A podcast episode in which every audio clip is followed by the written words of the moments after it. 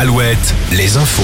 Fabienne Lacroix, bonjour. Bonjour Julie, bonjour à tous. Un an après, le monde se souvient. Le 24 février 2022, la Russie lançait son offensive militaire en Ukraine, une guerre qui aurait déjà fait plus de 300 000 morts et blessés des deux côtés.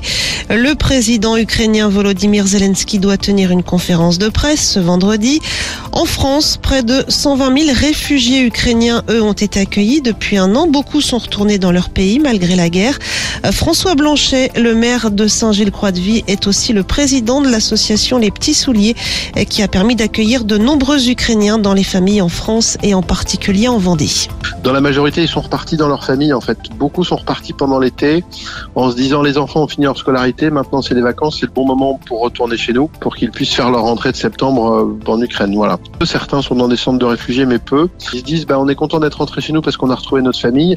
Par contre, ils vivent au rythme des sirènes, des alertes, des des coupures d'électricité, des pannes de chauffage, des pannes d'eau chaude. J'étais encore euh, hier soir avec la personne que nous on a reçue chez nous et, c'est ça, c'est-à-dire qu'ils ont pas du tout retrouvé leur vie d'avant et elle me disait mais on n'est pas dans la vraie vie.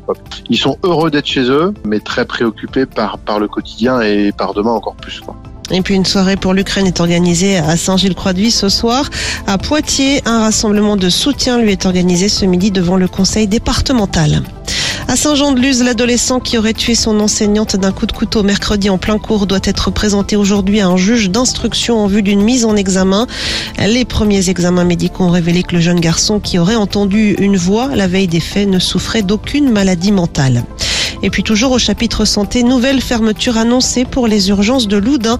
Le service ne sera pas accessible à partir de demain matin et ce pendant 24 heures. En foot, il n'y a plus de club français en Ligue Europa. Nantes, battu 3-0 sur sa pelouse par la Juventus de Turin, est éliminé tout comme Rennes et Monaco sortis au tir au but. En basket, lourde défaite des filles d'Angers battues 88-58 hier soir à Lyon en quart de finale allée de l'Eurocup. Les joueurs de l'équipe de France sont allés l'emporter de 13 points en République tchèque. Les Bleus sont attendus aujourd'hui à Angers pour préparer le match de dimanche face à la Lituanie à l'Arena Loire de Trélazé.